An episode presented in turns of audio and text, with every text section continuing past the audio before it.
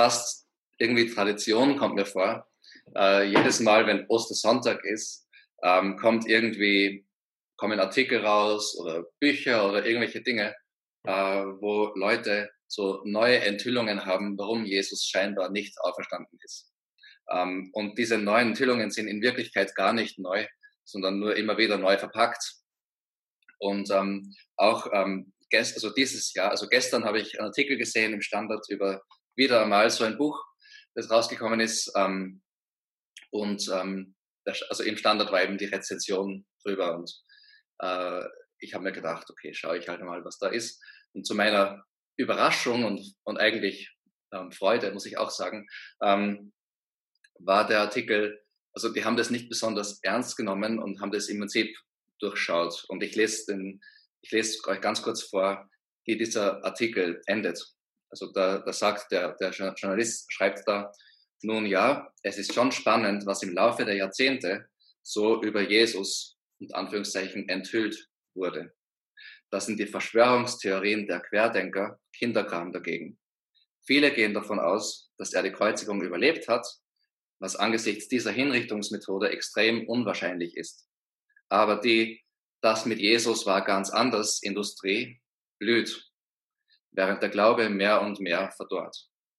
Und ich habe darüber nachgedacht über das und ähm, ich glaube, es hat einen Grund, warum diese Industrie blüht. Es gibt wirklich tolle Bücher, die ähm, sich mit der Auferstehung von Jesus beschäftigen und zu dem Schluss kommen, es ist wahr.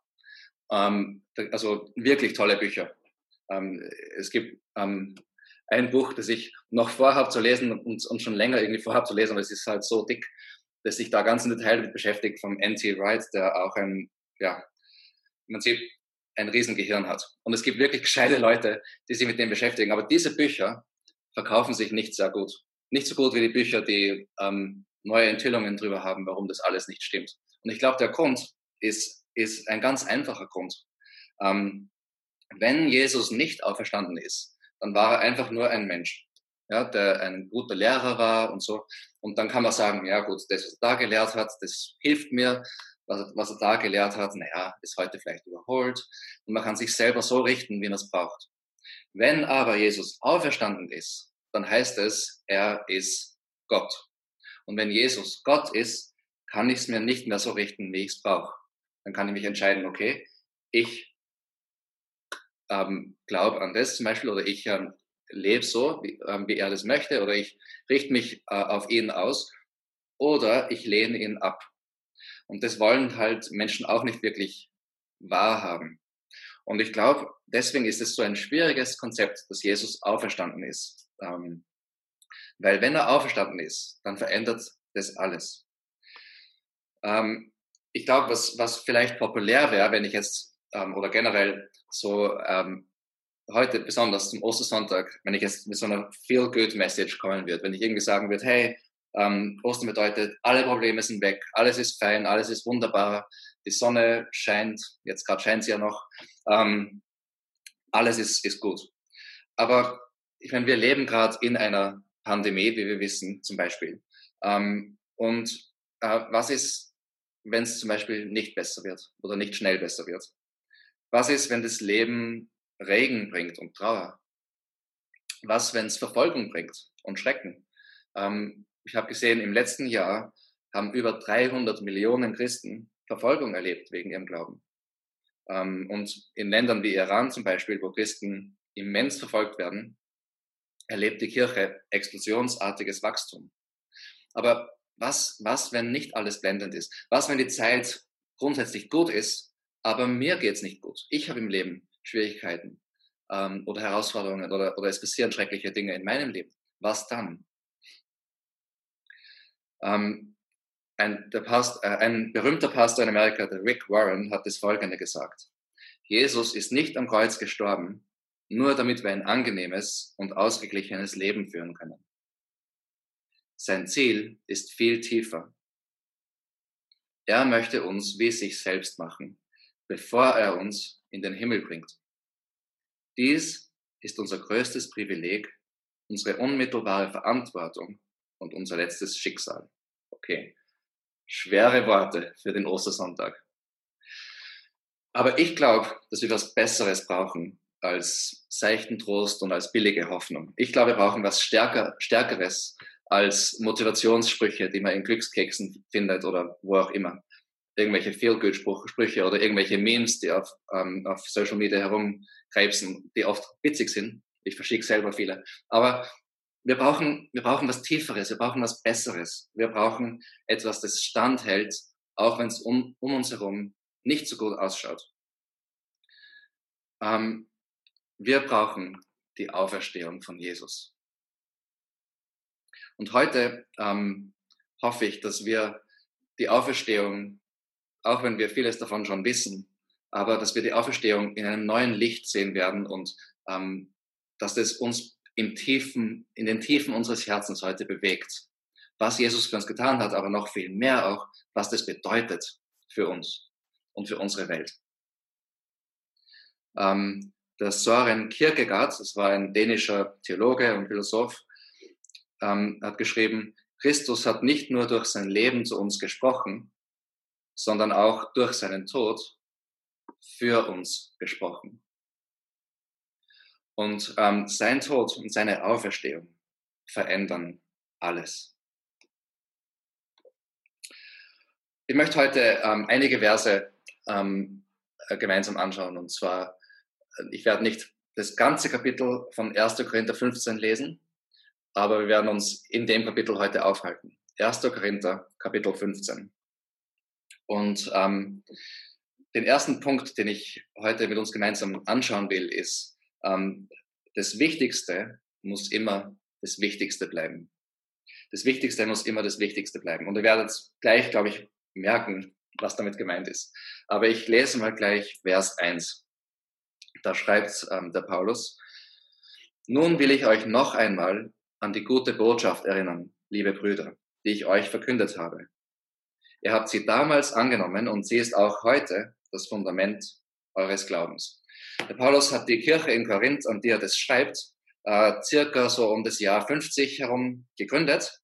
Und ähm, er hat gegründet, wie er sagt, indem er die gute Botschaft verkündet hat, die dann das Fundament von ihrem Glauben bildet. Äh, er sagt noch mehr darüber in Vers 2, sagt er, durch sie, also durch diese Botschaft werdet ihr gerettet, wenn ihr daran festhaltet, genauso wie, genauso wie ich sie euch verkündet habe. Es sei denn, ihr seid vergeblich zum Glauben gekommen. Ich habe euch das weitergegeben, was am wichtigsten ist und was auch mir selbst überliefert wurde. Also er sagt jetzt, diese gute Botschaft, durch diese gute Botschaft seid ihr gerettet worden und ähm, diese gute Botschaft beinhaltet, was am allerwichtigsten ist. Ähm, und er sagt, es ist ihm überliefert worden. Er hat es nicht erfunden. Er hat es nicht erfunden. Ich bin immer sehr skeptisch, wenn Leute ähm, so mit neuen theologischen Erkenntnissen daherkommen. Ähm, in der Theologie ist es nicht wie zum Beispiel in Physik oder irgendwas, wo du tatsächlich neue Erkenntnisse findest. In der Theologie findest du alte Erkenntnisse. Ähm, weil Jesus, der Sohn Gottes, ist in diese Welt gekommen, hat unter uns gelebt, ist gestorben und ist auferstanden. Ähm, und das ist uns alles offenbart worden schon. Und der Paulus ähm, sagt selber, es ist ihm überliefert worden. Und jetzt kommt was ganz Interessantes. Die nächsten Verse, die wir jetzt uns anschauen werden gleich, ähm, sind wahrscheinlich ähm, der älteste neutestamentliche Text den wir haben. Ähm, das, das sind ähm, also fast alle Bibel, also Bibelkritiker, Textkritiker, die sich das anschauen, sind sich einig, inklusive Bibelkritiker, die Atheisten sind. Ja, also fast alle sind sich einig, dass der Paulus da ähm, etwas zitiert, eine Überlieferung zitiert, ähm, die ganz alt ist. Und zwar wahrscheinlich ähm, nicht jünger als fünf Jahre nach dem Tod von Jesus. Also ganz, ganz, ganz nah am Tod und der Auferstehung von Jesus. Viele sagen sogar ein Jahr danach. Und auch viele sagen, dass noch, noch weniger Zeit vergangen ist zwischen Auferstehung und diesem Text. Ähm, zum Beispiel ähm, der Theologe James Dunn sagt, wir können absolut sicher sein, dass diese Tradition innerhalb von Monaten nach dem Tod Jesu als Tradition formuliert wurde. Anders gesagt, das, was wir uns jetzt anschauen werden, ist so alt. Das ist das, was die ursprünglichen Christen von Anfang an geglaubt haben. Die Grundlage von unserem Glauben. Ähm, das absolut Essentielle, das, was der Paulus sagt, ist am wichtigsten. Das, was ihm überliefert wurde, das, was ihn zum Christen gemacht hat. Ähm, und das, was er weitergegeben hat, was sie gerettet hat, was uns rettet. Diese fundamentale Botschaft, die werden wir uns jetzt anschauen. Die zitiert der Paulus jetzt in den Versen drei bis sieben. Er sagt, noch einmal, ich habe euch das weitergegeben, was am wichtigsten ist und was auch mir selbst überliefert wurde. Und jetzt fangen wir an mit dem Teil. Dass Christus für unsere Sünden starb, genau wie es in der Schrift steht. Er wurde begraben und ist am dritten Tag von den Toten auferstanden, wie es in der Schrift steht. Er wurde von Petrus gesehen und dann von den zwölf Aposteln. Danach sahen ihn mehr als 500 seiner Anhänger auf einmal von denen die meisten noch leben. Nur einige sind inzwischen gestorben. Dann wurde er von Jakobus gesehen und später von allen Aposteln. Okay. Warum, zuerst mal, warum kann man vertrauen, dass das wirklich stimmt? Ähm, erstens sagte Paulus genau, wie es in der Schrift steht. Ähm, so die, das war den, ähm, den ersten Christen ganz besonders wichtig, weil die waren Juden, die haben geglaubt, das Alte, Alte Testament ähm, tatsächlich Gottes Wort ist. Und wir glauben dasselbe als Christen. Ähm, und sie sagen, genau wie es in der Schrift steht, es ist prophezeit worden. Jesus hat diese Prophetien erfüllt. Ähm, das zeigt, dass das Gottes Plan war. Dann, und ähm, da wird viel Zeit damit verbracht in dieser Tradition, ja, ähm, es geht um die ganzen Zeugen, die noch am Leben sind. Jetzt sind sie nicht mehr am Leben, aber damals waren sie am Leben. Und dieses Glaubensbekenntnis, ähm, Jesus ist gestorben, Jesus ist auferstanden äh, und die Leute haben ihn gesehen. Dieses Glaubensbekenntnis ähm, zu der Zeit, wo die Menschen ähm, Christen geworden sind, wo sie angefangen haben, an das zu glauben, haben diese Hunderte von Leuten, ähm, die da Zeugen waren, haben sie tatsächlich nachforschen können, wenn sie das wollten. Die haben mit ihnen reden können.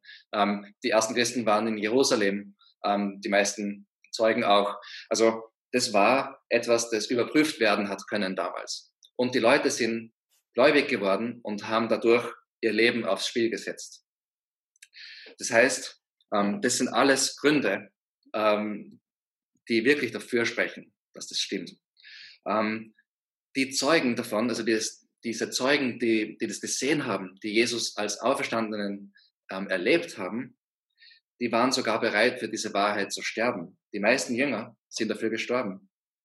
Der, der Andreas ähm, ist, hat Gemeinden gegründet und ist letztendlich gekreuzigt worden und ähm, hat sich aber dann gewünscht, auf einem X-förmigen Kreuz ähm, gekreuzigt zu werden, laut Tradition, weil er nicht die Ehre wollte, auf die gleiche Art und Weise wie Jesus zu sterben. Das ist nur ein Beispiel. Ähm, der Petrus ist in dem Text erwähnt worden. Der Jakobus, der Bruder von Jesus, sagt, Jesus ist Gott. Ja? Ähm, und dann der Paulus. Das ist jetzt nicht nur die Tradition, sondern das ist jetzt, was der Paulus wieder schreibt. Vers 8. Als letzter von allen habe auch ich ihn gesehen, so als wäre ich zur falschen Zeit geboren worden. Denn ich bin der geringste der Apostel und eigentlich nicht wert, Apostel genannt zu werden, weil ich die Gemeinde Gottes verfolgt habe doch was immer ich jetzt bin, das bin ich durch die Gnade Gottes. Und seine Gnade blieb in mir nicht ohne Wirkung, denn ich habe härter gearbeitet als alle anderen Apostel. Doch nicht ich habe gearbeitet, sondern Gott, der durch seine Gnade durch mich wirkte. Deshalb kommt es nicht darauf an, ob ich predige oder Sie. Entscheidend ist, dass ihr glaubt, was wir euch verkünden. Also der Paulus war jemand, der die, der die Christen verfolgt hat der in seiner Umgebung ganz oben war, also nicht ganz oben, aber relativ weit oben in der sozialen Hierarchie, der war geachtet, der war respektiert. Ähm, und ähm, ja, letztendlich hat Jesus gesehen, den auferstandenen Jesus gesehen. Und das hat sein Leben so verändert, ähm, dass er letztlich einen schwierigen Weg eingegangen ist, Jesus nachgefolgt hat und sogar letztlich für ihn gestorben ist. Ähm, und ähm, das werden wir uns auch noch ein bisschen gleich anschauen. Aber zuerst, ähm, was ist, was ist passiert, zum Beispiel mit dem Paulus? Was ist passiert? Er hat geglaubt an diese Botschaft. Was ist der Inhalt der Botschaft? Christus starb für unsere Sünde, steht da. Christus starb für unsere Sünde. Ist ein wichtiger Teil. Paulus hat erkannt, er ist ein Sünder. Wenn ich nicht erkenne, dass ich ein Sünder bin, dass ich die Vergebung Gottes brauche, dann bringt mir die Vergebung auch nichts. Also, das ist der erste Schritt, der unbedingt notwendig ist. Christus starb für unsere Sünde. Und dann, Christus wurde begraben und ist am dritten Tag von den Toten auferstanden. Der Paulus hat erkannt, dass er Sünder ist und dass Jesus sein Leben für ihn gegeben hat. Und dass Jesus für ihn den Tod besiegt hat und auferstanden ist, damit der Paulus ein neues Leben haben kann. Und diese Gnade, wie er sagt, diese Gnade ist nicht ohne Wirkung geblieben. Wenn wir glauben, wir sind eh keine Sünder, wir machen nur hier und da ein paar Fehler, dann ist die Gnade nicht besonders groß, die wir empfangen. Aber wenn wir verstehen, dass wir vor Gott Sünder sind ähm, und dass wir seine Vergebung brauchen und dass er uns vergibt und was ihn das gekostet hat, dann bleibt diese Gnade nicht ohne Wirkung in uns. Und was bewirkt das in ihm? Äh, es bewirkt, dass er härter gearbeitet hat für, für, für Jesus als äh, alle anderen. Das sagt, das sagt er nicht im Sinne von Vergleich, sondern dass er einfach alles gegeben hat für Jesus. Ähm, und Jesus selbst hat ähm, einmal die gleiche Dynamik beschrieben, wie ihm eine Sünderin äh, seine Füße salbt. Und die Pharisäer, die religiösen Menschen ärgern sich darüber. Das ist in Lukas 7, Vers 47. Und da sagt, sagt Jesus das Folgende, Folgende. Er sagt, ich sage dir, ihre Sünden, und es sind viele, sind ihr vergeben. Also hat sie mir viel Liebe erwiesen. Ein Mensch jedoch, dem nur wenig vergeben wurde, zeigt nur wenig Liebe. Das ist ganz genau die gleiche Dynamik. Der Paulus sagt, ihm ist so viel vergeben worden, weil er hat sogar die Gemeinde Gottes verfolgt. Ihm ist so viel vergeben worden. Ähm, deshalb zeigt er de facto viel Liebe für Jesus. Und die gute Botschaft ist letztendlich, du bist ein tieferer Sünder, als du jemals befürchten könntest weil Gott unendlich gerecht ist. Aber du bist mehr gelebt und perfekter gerecht gesprochen, als du jemals erträumen könntest. Christus starb für unsere Sünde und er ist auferstanden. Das ist die gute Botschaft und es verändert uns und zeigt Wirkung in uns. Okay, und auf dieser Basis möchte ich zum zweiten Punkt heute gehen. Und da werden wir es ein bisschen schon sehen, was die Auferstehung bedeutet. Nämlich Auferstehung von Jesus bedeutet ewige Hoffnung. Die Auferstehung von Jesus bedeutet ewige Hoffnung. Jetzt möchte ich wieder ein bisschen längeren Abschnitt lesen, weil ich habe mir, um ehrlich zu sein, wirklich schwer getan, mich zu entscheiden, welche Verse ich heute auslasse, weil das so ein gigantisches Kapitel ist. Vers 12. Aber nun frage ich euch, wenn wir predigen, ähm, dass Christus von den Toten auferstanden ist, wie können einige von euch da behaupten, es gäbe keine Auferstehung der Toten? Ähm, also das ist der Kontext, in dem Paulus das reinschreibt, dass das manche behauptet haben. Ja, so de facto, es gibt nur die, die Welt, die wir vor unseren Augen haben. Äh, und er sagt, es ist nicht so. Er sagt, ähm, wenn es nämlich keine Auferstehung der Toten gibt, dann ist auch Christus nicht auferstanden. Und wenn Christus nicht auferstanden ist, dann war unser Predigen wertlos und auch euer Vertrauen auf Gott ist vergeblich. Ja, in diesem Fall hätten wir Apostel sogar Lügen über Gott verbreitet, denn wir haben ja versichert, dass Gott Christus auferweckt hat. Und das kann nicht wahr sein, wenn es keine Auferstehung von den Toten gibt. Denn wenn es keine Auferstehung von den Toten gibt, dann ist auch Christus nicht auferstanden. Wenn aber Christus nicht auferstanden ist, dann ist euer Glaube nutzlos und ihr seid nach wie vor in euren Sünden gefangen. In diesem Fall waren alle Menschen, die im Glauben an Christus gestorben sind, verloren. Wenn der Glaube an Christus nur für dieses Leben Hoffnung gibt, sind wir die elendsten Menschen auf der Welt. Nun ist aber Christus als erster von den Toten auferstanden. So wie der Tod durch einen Menschen Adam in die Welt kam, da redet er von dem Sündenfall, wo die Menschen sich von Gott abgewendet haben, hat nun durch einen anderen Menschen, Christus, die Auferstehung von den Toten begonnen. Die Menschen sterben, weil, sie, weil alle mit Adam verwandt sind. Ebenso werden durch Christus alle lebendig gemacht und neues Leben empfangen. Also der erste Punkt, den ich gleich mal sagen will, ist, weil Jesus auferstanden ist, wissen wir, dass es eine Auferstehung der Toten gibt. Das ist nicht nur irgendein ein Wunschtraum, nicht nur irgendeine Hoffnung, es ist eine fixe Hoffnung. Das ist was, auf das wir uns verlassen können, weil Jesus auferstanden ist. Er hat den Tod besiegt. Und was bedeutet das? Ähm, zum Beispiel in Vers 14 sagt der Paulus, dass es ohne äh, Auferstehung, dass sein, sein ganzes Predigen, also die Botschaft, wertlos ist, dass die nichts bringt. Aber wenn Jesus auferstanden ist, dann ist es wertvoll, weil es stimmt. Er sagt, unser Vertrauen auf Gott wäre vergeblich, wenn es nicht stimmen wird. Aber wenn es stimmt, ist unser Vertrauen auf Gott zielführend. Ähm, in Vers 15 sagt er, dass dann alle Apostel, inklusive ihm, äh, Lügner werden. Eigentlich alle diese Zeugen, alle die ersten wissen, dass die alle Lügner werden. Ähm, aber es stimmt. Und die Zeugen und der Paulus und die Apostel, ähm, die waren Zeugen eines realen historischen Ereignisses. Ähm, er sagt in Vers 17, dann wäre unser Glaube nutzlos. Dann wären wir weiterhin in unseren Sünden gefangen. Dann wären unsere Sünden letztendlich ähm, nicht vergeben. Aber er sagt, es stimmt und deshalb, unser Glaube ist nicht nutzlos, er ist zielführend und wir sind frei von Sünde.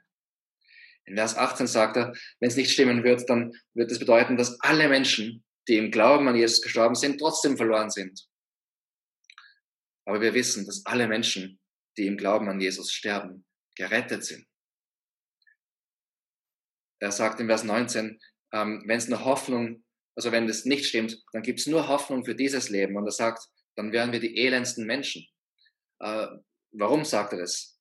Weil wenn wir nicht für unseren eigenen Vorteil leben, ja, und es gibt nur dieses Leben, dann ist, ja, nicht so gescheit, wenn man es egoistisch betrachtet.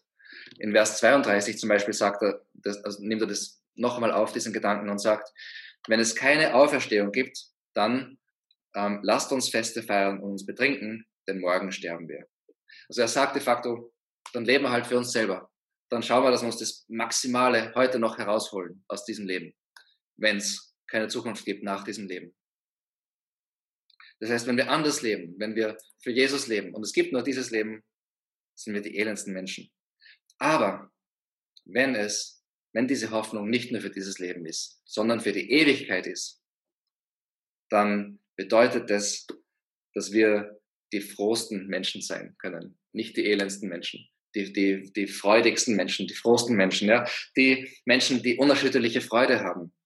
Ähm, es gibt so ein Syndrom Fear of Missing Out, also die Angst, dass man, dass einem etwas entgeht. FOMO. Ähm, das ist ähm, ja zum Beispiel bei sozialen Medien. Du siehst immer, was die Leute machen. Es ist Pandemie. Was macht was macht die Person dort am Strand irgendwo? Ja. Und wir haben immer Angst, dass wir was verpassen, dass wir, ähm, dass vielleicht andere um uns herum weitergekommen sind als wir und so. Aber wenn das stimmt mit der Auferstehung, dann ist diese Angst ähm, ent, entmächtigt. Diese Angst hat keine Kraft mehr. Weil wir können wir können äh, gar nicht ähm, irgendwas verpassen, weil unsere Hoffnung ähm, ist fix und auf die Ewigkeit fixiert. Genau. Also ein Riesenunterschied, wenn Jesus nicht auferstanden ist oder wenn Jesus schon auferstanden ist. Und dann sagt er in Vers 20, nun aber, nun aber ist Christus als erster von den Toten auferstanden. Er sagt, das Gute ist, es stimmt. Es stimmt und es stimmt. Er ist auferstanden. Und wir können uns darauf verlassen und wir können darauf bauen. Und das führt mich zum dritten Punkt. Unsere Auferstehung. Weil Jesus auferstanden ist, haben wir die Auferstehung. Ich lese ab Vers 35. Vielleicht fragt jetzt einer, Wie werden die Toten denn auferstehen? Was für einen Körper werden sie haben? Man könnte sagen, eine berechtigte Frage, aber der Paulus sagt es nicht, weil er sagt jetzt, welch eine unsinnige Frage. Wenn ihr ein Samenkorn in die Erde legt, wächst es nicht zu einer Pflanze heran, bevor es nicht gestorben ist. Was ihr in die Erde legt, ist nicht die Pflanze, die wachsen wird, sondern ein bloßes Weizenkorn oder was ihr sonst pflanzen wollt. Dann gibt Gott ihm einen neuen Leib, wie es ihm gefällt. Aus jedem Samen wächst eine andere Pflanze. Und so wie es verschiedene Samen und Pflanzen gibt, so gibt es auch Unterschiede zwischen den Körpern von Menschen, Tieren, Vögeln oder Fischen. Es gibt himmlische Körper und irdische. Aber die Herrlichkeit der himmlischen ist eine andere als die der irdischen. Die Sonne hat einen anderen Glanz als der Mond und die Sterne, denn jeder Stern unterscheidet sich in Schönheit und Helligkeit von den anderen. Genauso verhält es sich mit der Auferstehung der Toten. Unsere irdischen Körper sterben und verwesen. Doch bei der Auferstehung werden sie unvergänglich sein und nicht mehr sterben. Jetzt sind unsere Körper nicht perfekt, aber wenn sie auferstehen werden, werden sie voller Herrlichkeit sein. Jetzt sind sie schwach, dann aber voller Kraft. Jetzt sind es natürliche, menschliche Körper, aber wenn sie auferstehen, werden es geistliche Körper sein. Denn so wie es irdische Körper gibt, so gibt es auch geistliche. In den Schriften steht auch, der erste Mensch, Adam, wurde lebendig. Der letzte, Adam aber, also Christus, ist ein Geist, der lebendig macht. Zuerst kam der irdische Körper, dann der geistliche. Der erste Mensch Adam wurde aus dem Staub der Erde geschaffen. Der zweite Mensch Christus ist vom Himmel. Jeder Mensch hat einen irdischen Körper wie Adam. Unser himmlischer Körper aber wird sein wie der Körper von Christus. So wie wir jetzt dem irdischen Menschen Adam gleichen, so entsprechen wir eines Tages dem himmlischen Menschen, Christus. Seht ihr da schon ein bisschen Parallele? Ähm, er redet immer wieder vom selben. Er will wirklich, dass wir das verstehen. Was ich damit sagen will, Brüder, ist, dass Fleisch und Blut das Reich Gottes nicht erben können. Der vergängliche Körper, den wir jetzt haben, kann nicht ewig leben. Aber lasst mich euch ein wunderbares Geheimnis sagen, das Gott uns offenbart hat. Nicht jeder von uns wird sterben, aber wir werden alle verwandelt werden. Das wird in einem kurzen Moment geschehen, in einem einzigen Augenblick, wenn die letzte Posaune ertönt. Beim Klang der Posaune werden die Toten mit einem unvergänglichen Körper auferstehen. Und wir Lebenden werden verwandelt werden, so dass wir nie mehr sterben. Denn unser vergänglicher irdischer Körper muss in einen himmlischen Körper verwandelt werden, der nicht mehr sterben wird. Okay, ein langer Abschnitt, der ähm, auf vielfältige Art und Weise immer wieder dasselbe sagt. Ähm, unser jetziges Leben ist ein Samen für unsere Ewigkeit. Und deshalb leben wir nicht so, als würde es nur das Hier und Jetzt geben. Wir leben mit dem Blick auf die Ewigkeit, weil unser Leben ein Samen ist. Und wie wird unser verherrlichter Körper in der Ewigkeit ausschauen? Ich weiß nicht, ähm, wie oft man da überhaupt drüber nachdenken. Gell? Also das Erste, was ich sagen will, ähm, es ist ein Körper. Ähm, es steht da, dass unser Körper so sein wird wie Jesus ja, nach seiner Auferstehung. Und ähm, nach seiner Auferstehung äh, die Menschen, die ihn gesehen haben, viele davon haben ihn auch berühren können. Ähm, er hat das gemacht, um zu zeigen, dass er nicht nur ein, ein Geist ist. Ja. Er, ist, er ist echt, er war real. Ähm, sie haben ihn berühren können. Und ähm, ja, es war ein echter Körper. Äh, der, der Paulus sagt, es ist ein, ein, geistlicher Körper, das heißt vom Himmel her und nicht, ähm, also er hat es so unterschieden, das heißt nicht, dass er ein Geist war. Ja, es war ein echter Körper. Und Jesus war einerseits wie vorher. Ja, also sie haben ihn schon erkannt. Andererseits haben sie ihn aber auch nicht wirklich erkannt. Er war auch anders. Es hat teilweise gedauert, bis sie ihn erkannt haben. Ähm, er war gleich, aber anders. Es war ein echter Körper, aber er hat durch verschlossene Türen gehen können und einfach auf einmal da sein. Also nicht gebunden von den Naturgesetzen, vielleicht könnte man es so sagen. In Vers 53, das ich gerade gelesen habe, sagt Paulus, ähm, dass ähm, der himmlische Körper nicht mehr sterben wird. Ja, er ist unsterblich. In Vers 43 sagt er, er ist voller Kraft. Ähm, in Vers 43 sagt er auch, dass der Körper voller Herrlichkeit sein wird.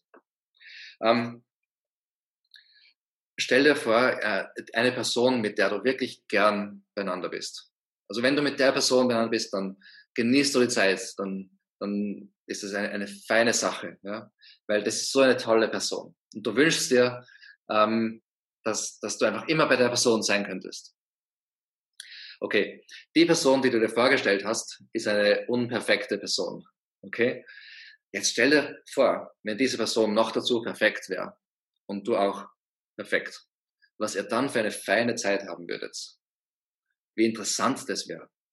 Und jetzt stell dir vor, ein Himmel von vielen Milliarden von Menschen, die die Herrlichkeit Gottes widerspiegeln, die perfekt sind, so wie Gott sie von Anfang an haben wollte, wo du mit jeder einzelnen von diesen Personen eine Ewigkeit gern verbringen würdest. In Gottes Gegenwart, in seiner Herrlichkeit, Freude und unvorstellbar, was auf uns wartet.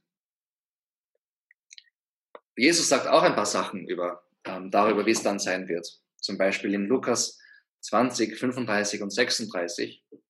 Ähm, da, da sagt Jesus, da steht Jesus erwiderte, hier auf der Erde heiraten die Menschen und werden geheiratet. Doch in der zukünftigen Welt wird es anders sein. Die Menschen, die der Auferstehung für würdig befunden werden, werden nicht mehr verheiratet sein. Und sie werden auch nicht mehr sterben. In dieser Hinsicht werden sie den Engeln gleichen. Sie werden Kinder Gottes sein, die zu neuem Leben auferweckt wurden. Er sagt, sie werden sein wie die Engel im Himmel. Kinder Gottes. Ähm, in, in Matthäus 13 sagt Jesus äh, in Vers 43, dann werden alle, die zu Gott gehören, im Reich ihres Vaters leuchten wie die Sonne. Wer bereit ist zu hören, soll zuhören und verstehen. Das ist die Zukunft, die auf dich wartet, wenn du zu Jesus gehörst. Das ist die Ewigkeit, für die dein jetziges Leben ein Samen ist. Das ist das, was die Auferstehung von Jesus für dich bedeutet. Deine Sünden sind vergeben und er ist am dritten Tag von den Toten auferstanden als erster von vielen. Und auch du wirst auferstehen, wenn du an ihn glaubst. Und deshalb ist mein letzter Punkt heute unser Sieg. Jesus hat einen Sieg errungen und hat ihn zu unserem Sieg gemacht als Geschenk. Vers 54. Wenn dies geschieht, wenn unsere vergänglichen irdischen Körper in unvergängliche himmlische Körper verwandelt sind, dann wird sich das Schriftwort erfüllen. Der Tod wurde verschlungen vom Sieg. Tod, wo ist dein Sieg? Tod, wo ist dein Stachel? Denn die Sünde ist der Stachel, der zum Tod führt, und das Gesetz verleiht der Sünde ihre Kraft. Wir danken Gott, der uns durch Jesus Christus, unseren Herrn, den Sieg über die Sünde und den Tod gibt. Deshalb bleibt fest und unerschütterlich im Glauben, liebe Freunde, und setzt euch mit aller Kraft für das Werk des Herrn ein, denn ihr wisst ja, dass nichts, was ihr für den Herrn tut, vergeblich ist.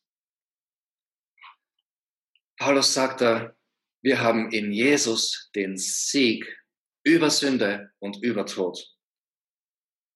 Und ich möchte euch nochmal erinnern an diese älteste Botschaft des Christentums die wir in Vers 3 und Vers 4 sehen. Dass Christus für unsere Sünden starb, er wurde begraben und ist am dritten Tag von den Toten auferstanden. Das ist der Sieg über die Sünde und der Sieg über den Tod. Für dein Leben, für mein Leben, für unser Leben. Und es verändert alles. Und dann gibt's ein Deshalb wir haben vorher gesagt, wenn das nicht stimmen würde und du würdest nicht für dich selber leben, sagt Paulus, wärst fast wie die elendste Person, weil du wirst vielleicht vieles verpassen, wer weiß. Aber weil es stimmt, weil es stimmt, können wir, wir, wir, können, wir haben das Beste aus, aus allen Welten. Wir können so leben, dass wir nicht für uns leben und trotzdem das Maximale für uns herausholen. Ja? Ähm, wir können ähm, mit dem Blick auf die Ewigkeit leben und weil wir wissen, was die Ewigkeit für uns birgt. Weil wir wissen, dass es mehr gibt als nur dieses Leben. Paulus sagt, weil das stimmt, ja, deshalb bleib fest und unerschütterlich im Glauben. Und setz dich mit voller Kraft für das Werk des Herrn ein. Es gibt nichts, was du für den Herrn tust, das vergeblich ist. Wenn du für Jesus lebst, wenn du dich mit voller Kraft für ihn einsetzt, dann ist es nicht vergeblich, weil die Auferstehung stimmt, weil deine Hoffnung in der Ewigkeit ist, weil du weißt, was auf dich zukommt, weil du weißt, dass dein Leben ein Samen ist für die Ewigkeit. Stell dir vor, ähm, man hört oft ähm, dieses, diesen Gedanken und ist, bei uns in unserer Kultur ist das sehr populär, weil unsere Kultur lebt eigentlich für das Hier und Jetzt. Ja, man geht davon aus, es gibt nichts darüber hinaus. Ja, es gibt nichts, was das Auge nicht sehen kann. Und deshalb ist es sehr populär, dass man sagt, ja, ähm, es ist nicht gut, ähm, als Christ, wenn Christen zu viel an die Ewigkeit denken. Sie sollen lieber an das Hier und Jetzt denken, wie sie jetzt einen Unterschied machen können. Aber das Ding ist, die Logik von Paulus, die wir uns jetzt da angeschaut haben, und die Logik von Jesus eigentlich, von der guten Botschaft ist die, wenn du ähm, für die Ewigkeit lebst, dann wirst du im Hier und Jetzt auf eine Art und Weise leben, die ein Segen ist für andere. Weil du möchtest nicht das Leben jetzt ähm, einfach nur verschwenden, sondern du möchtest es für Jesus leben. Du möchtest, dass dein Leben ein Samenkorn für die Ewigkeit ist. Du möchtest für Jesus leben. Und das bedeutet, dass du, dass du dich für die Welt einsetzt, dass du dich für Menschen einsetzt, dass du Gottes Liebe in diese Welt trägst. Wenn die Welt so leben wird, mit dem Blick auf die Ewigkeit, dann wäre die Welt ein komplett anderer Ort. Wenn alle Christen so leben würden, dann wäre die Welt ein komplett anderer Ort. Und meine Hoffnung ist, dass, dass wir heute neu diese Vision kriegen von dem. Erstens, dass wir uns hundertprozentig darauf verlassen können, dass das stimmt und dass das alles in unserem Leben verändert. Zweitens, dass wir wirklich im, mit dem Blick auf die Ewigkeit leben können und mit der Gewissheit, dass was wir für Jesus machen, nicht vergeblich ist und nicht nutzlos ist, sondern ein Samenkorn für unsere Ewigkeit. Und dass wir deshalb wieder aufs neue Feuer fangen für Jesus und für das, was er in dieser Welt, in unserer Umgebung, in unserer Stadt, dort, wo wir sind, ähm, was er dort machen will. Die Einladung für uns alle heute ist, und die Einladung von Ostern, von der Botschaft von Ostern, die Einladung von Jesus für uns alle ist, dass wir aufs Neue wieder unser Leben auf dieses Fundament stellen. Auf das Wichtigste. Jesus ist für deine Schuld gestorben. Und am dritten Tag ist er auferstanden. Und deshalb zählt dein Leben für die Ewigkeit. Amen.